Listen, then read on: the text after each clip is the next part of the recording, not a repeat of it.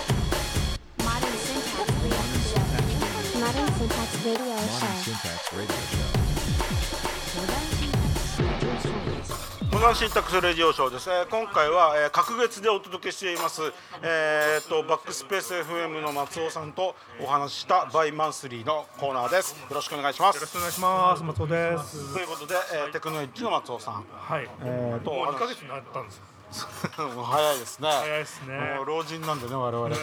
もうあっという間に1年で すよあっという間に70歳ですよ、ねえーもう僕もあと7年しかないんだよ。70まで。ね早いですね、えー来年は僕は When I'm Six- When I'm 64ですよ。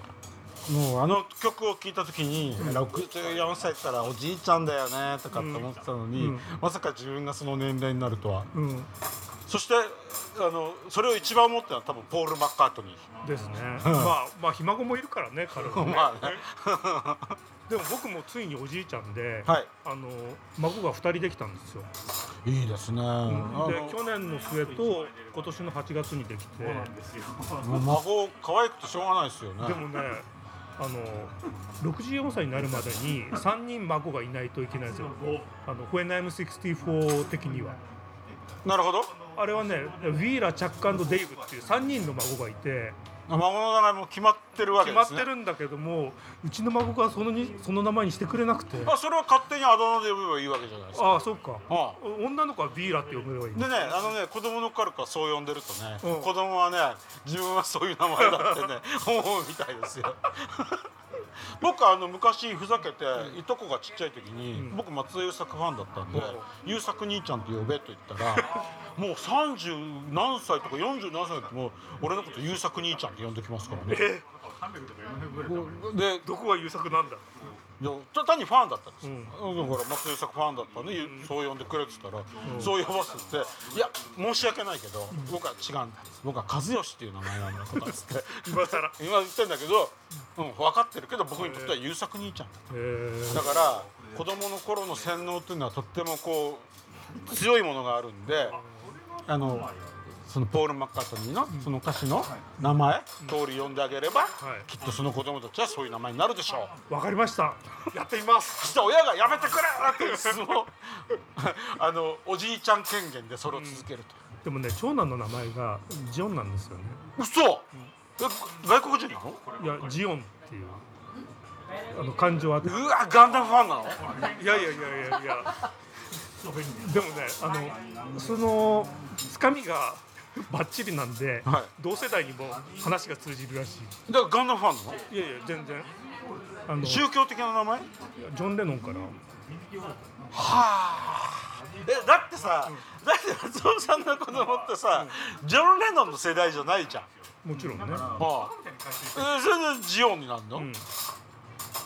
なんででむしろさガンダムの方がさしっくりくんじゃん、多分ね。ああそっちはいかないんだいや、あの。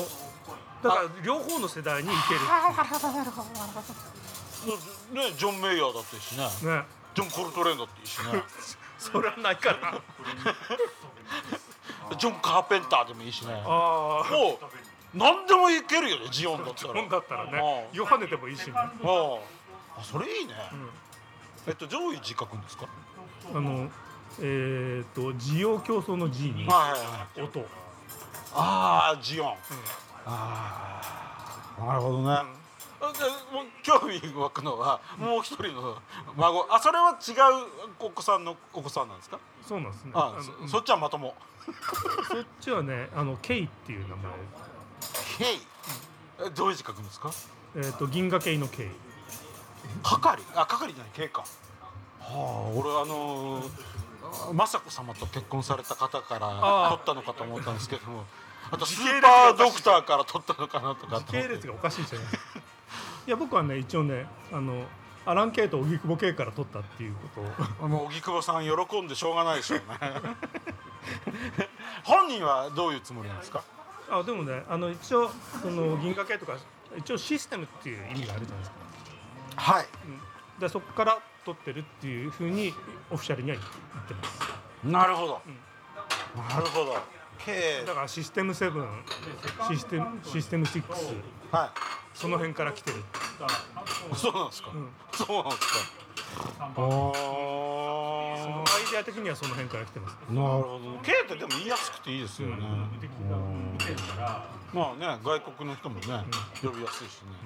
ジオンもいいしねそうそうまあその外国で呼びやすいっていうのがまあ一つの前提になってますあーまあ松尾さんのお孫さんらしい名前で いいんじゃないですかねあいやそれね孫じゃなくて僕の子供の話1だとそのケイさすケがにイちょっと待ってちょっと待ってじゃあお孫さんは孫だはからえジオンもジオンの子供が孫その孫の名前は孫の名前はね、えー、修正え修正修正どういう字書くんですかーっとね、えー臭いじゃなくてなんだろうえーちょっと表現ができないな、表現ができない漢字うん、難しい感じなんだ習うという名前でもないそんな難しい感じだこれあ松尾さんの子供がねジョンとね K なんだねなんでスティーブンにしないヒんイだラろギうヒイラギ あひはあの木片に冬って書いいてはいはいはいはそれと星、いなるほどうん、これが、えー最初に生まれた男の子ではいであとねえーえー愛はいその字はインディゴの愛ああなるほどなるほどなるほどなるほど普通じゃないですか普通なんかこう全然あのかいミュージシャンアーティストオマージュじゃないでもでも愛だと一応 AI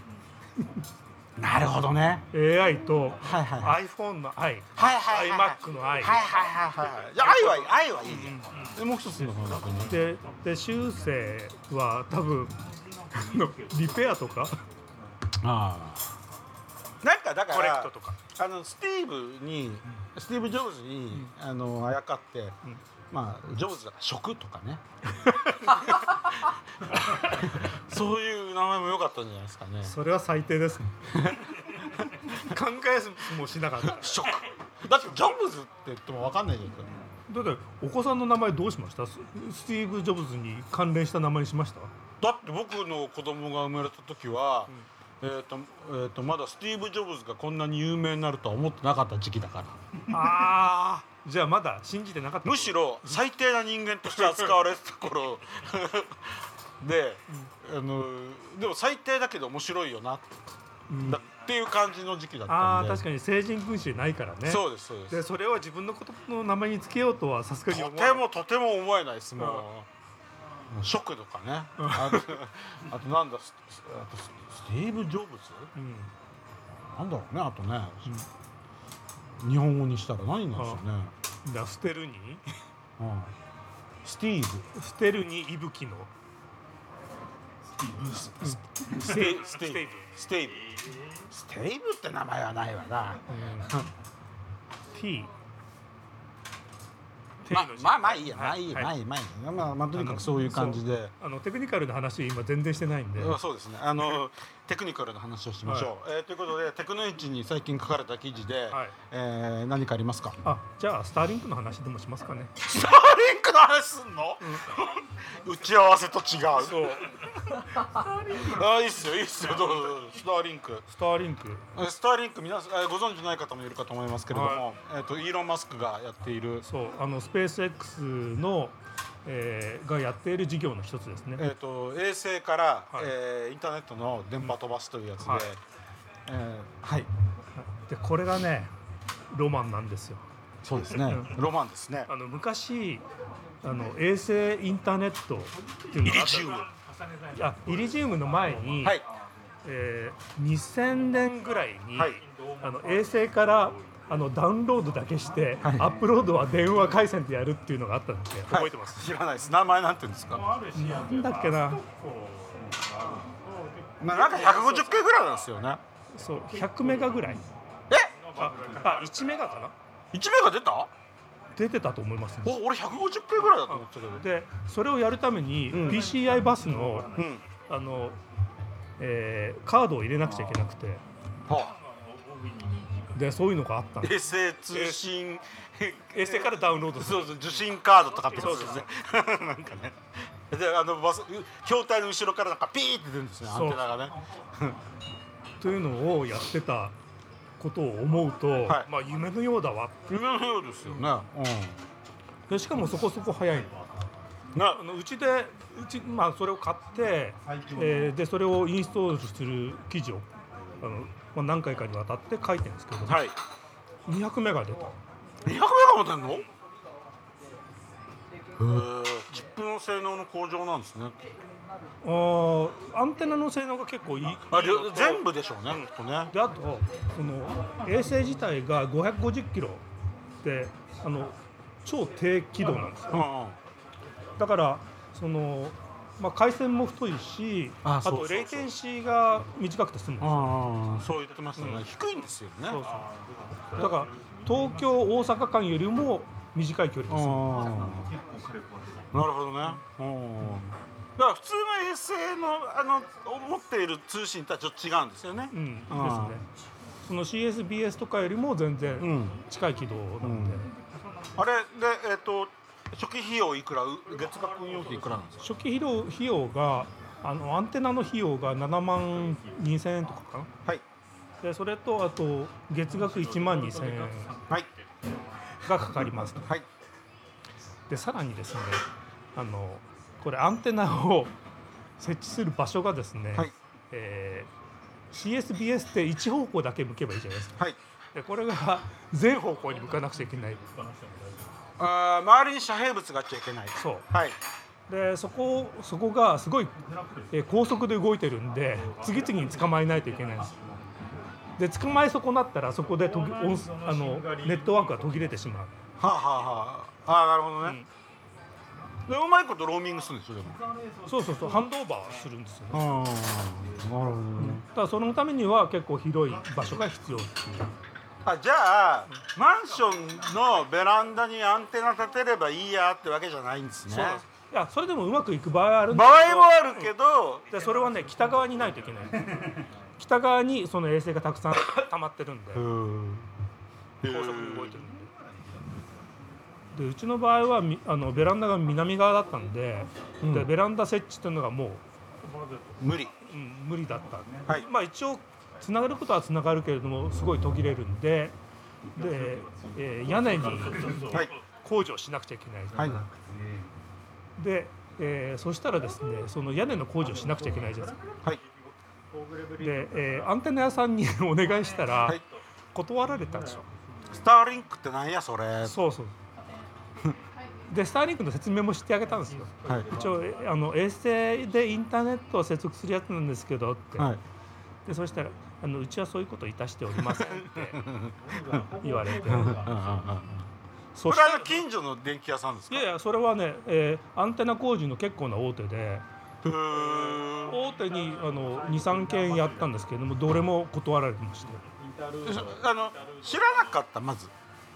知ってはいたけどわ知った上であえて断っているえっと、知らなかったんで説明してで一応社内であの誰か知ってる人いますかみたいなことやってでも経験がありませんからっていう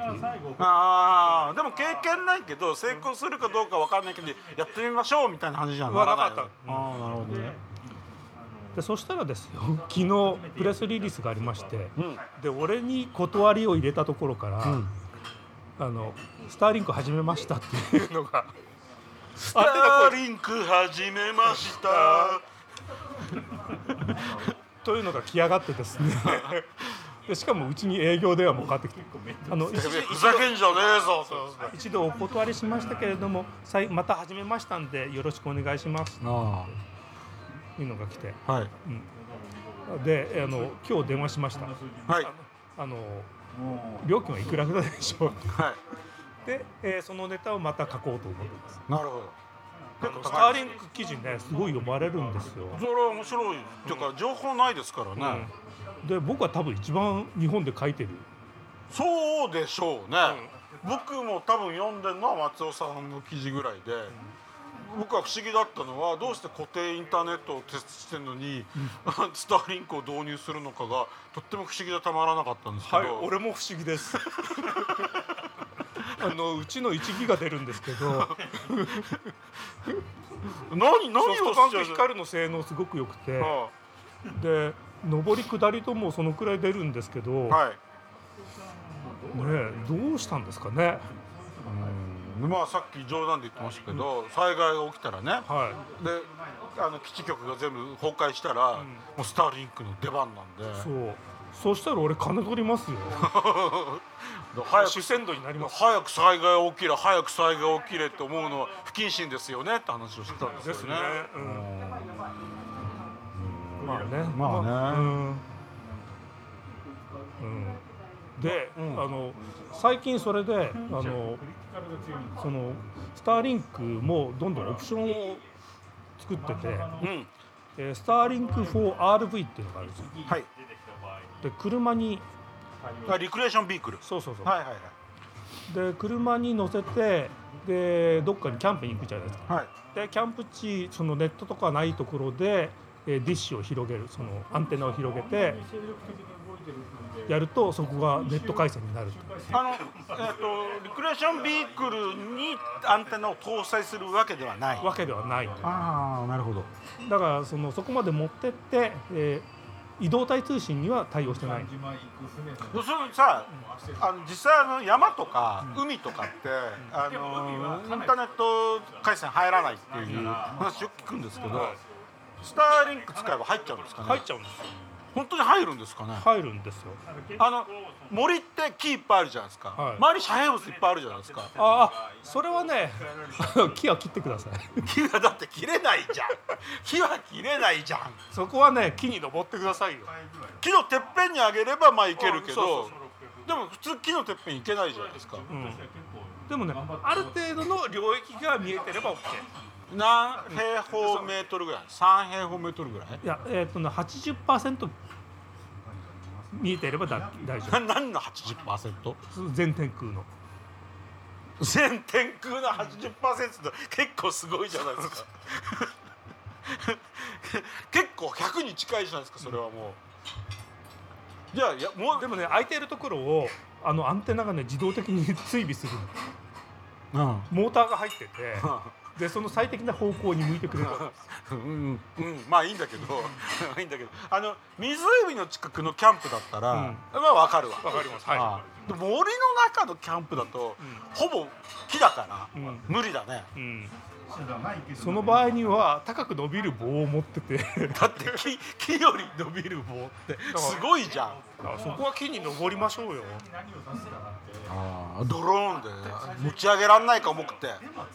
持ち上げられないです結構重いんですよあいやーでも分かんなかったな、とまあそれいろいろあるけどいろいろ想像は広がりますよね、でさらにでさっきまでその固定回線だったんだけど今度ね車にの車の屋根に搭載できて移動中にインターネットアクセスできるサービスも出たんですよはい高性能なアンテナを RV の屋根に乗っけるはいと、えーそこで受信しながら走れるはい。えっと、なんか 4G、5G のローミングでいいような気もするんですけども。 いはいはい あのそういうふうに一般的に見ますよねはいはでもその未踏の地とかいはいその北海道の原野とか、はい。あとまあ樹海とか 樹海はさすがに見えないか空が、はい。えーまあいろんなところに行けるわけですよなるほどね。あの、まあ、こうやっていろいろ聞くと、あの、Google が、えっと、インターネットがあんまり普及してない土地に対して、はい気球で、うんえー基地局を上げて、ありましたねえーやっている話とか。ソフトバンクがやってましたね、ええっていうのもまあ一つのアプローチではあるなって気がしますよね、うんうんだからその高さに応じて、えーいろんな手段がたくさん提供されて、まあ、それぞれが事業継続できるぐらいに儲かると、まあいいだろうなって思いますよね、でもねイーロン・マスクはすごいところはあのロケット打ち上げ放題じゃないですかはいで衛星ばらまき放題なんですよは自い分のところだから、はいだからそれでどんどんあのスターリンク用の衛星を追加してて、えあいつー頭いいっすよね、うんだってさい僕がそのスターリング導入した頃より500台ぐらい増えてるんですよもうもうもう早いもん勝ちですもんね利権何もないもんなあそこねまあ一応ねあのスペースデブリ作るとかあの批判はあるんだけどでもまあ競合ないしねもうなんか意味もなくウクライナに協力してるからという理由でロシアが S 上げてどんどんスターリンクの衛星バンバンバンバンって撃ち落としてくれると、よしこの隙に俺たちが上げるぜっつって、日本は上げたいけど上げたいロケットがないんだよ後ろに失敗したしねいやそこでねあのベゾスが出てくるわけですよあベゾスいましたねであそこもロケット打ち上げ放題の会社なんではいで多分やると思いますよ同じアマアマゾンスペースクラウドそうそうそうもうクラウドじゃないけどクラウドの上だけどねなんて言うんでしょうかね、えーまあスペースクラウドですよね、もう地上がいかに破壊されようともそう宇宙にバックアップがありますから、キャーしびれますねいや夢あるじゃないですか あ夢ありますよもうだって本当に宇宙にバックアップあったら、地上がどんなことになろうとも、全然平気ですもんね、でアマゾンプライムビデオあるじゃないですかはいであれでドキュメンタリーがあってでそこであのベゾス自ら出てきたんですよはい自分が出てきてあのう、えー宇宙旅行をするってはい自分であのスペーシップに乗って打ち上げられて、えー宇宙でのドキュメンタリーを収録してそれを自分のところのドキュメンタリーとして出すというああ自作自演自作自演はいでその時に一緒に乗ってったのが、はい宇宙大作戦「スター・トレック」のキャプテン・カークまたまたファンの心をくすぐる人選でそうえでーで自分がこういう宇宙事業をやろうと思ったのは実は「スター・トレック」を見たからなんだあーということをあーキャプテン・カークと話しながら行ったわけですよでキャプテンカークがうん「君ももうそろそろ大人になった方がいいよ」あれね。あの、あのゲットリアルライフとか、そういうやつね。って言うんでしょうねきっとねはい、言わなかったけど。あの、ただで宇宙旅行できた から。ぐっと我慢してそこはね、大人だから。ああなるほどなるほどうんなるほどねそういうふうなね、宇宙の戦いがこれから。まあ、スター・ウォーズとでも言いましょうか。はい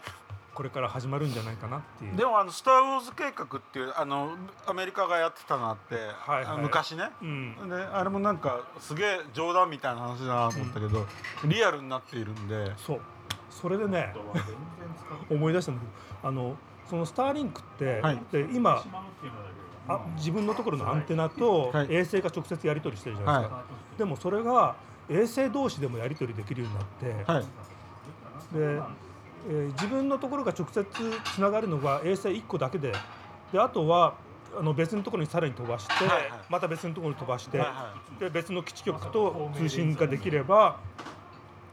えーその見通しがそんな良くないところで も、えーネット接続がちゃんとできる。ああえっと宇宙インターネットですねそうそうそうあでそれってあの宇宙戦艦ヤマトを見てた人だったら分かると思うんですけど、反射衛星法なんですあいやそこはねやっぱ鏡搭載しなきゃそうああで反射衛星法にも使えますよっていうふうにしないとでもそれねレーザー通信やってるんですよ彼らでそのレーザーが鏡に当たるとピッピッピッピッピッドカーンですよ冥王星ですよええあ面白かったですねヤマトの反射衛星法ねねびっくりしましたよね、で僕はスターリンクの記事の中に反射衛星法というあの説明を入れたんですけど、はい何の反応もなかったこでれす誰もわかんないでし ょうね誰もわかんないでしょうねいや僕もね最近ねブロックした時にあの誰も知らないんだろうなとかって思う、んあの昔こういう人がいてねみたいなことかでビートルズの「リボルバー」はい新しく出るじゃないですか、であの未発表音源とか最近いっぱい発表されてるじゃないですあかのジョン・レノンが歌う「イエローサンマリン」とかすごいっすよねあれ三拍子ですよあれそうえ最初ね俺俺え一二三一二三えとかって思ってしかも「インザターン」ってさジョンが歌って「えとか ってえリンゴがこれ作ったんじゃないのみたいないやそれはないけど ねあーはいびっくりしましたよだからねだからそそういうの書くときに「でリボルバー」って書いても誰もわかんねえだろうなとかと思いながらブロッキチ書いてますあれはあの久々のヒットでしたね肝心な時にいないんだよまあ、ということで、えーとまあ、老人にしかわからないネタを我々は書きつつ、はいまあ、老人からの熱い支持を得てであのそのうち若い人から「エモくていいよね」とかって 言われるようになる日を待ちつつ、えー日々を過ごしていきたいなとはい思っております。ありがとうございましたありがとうございました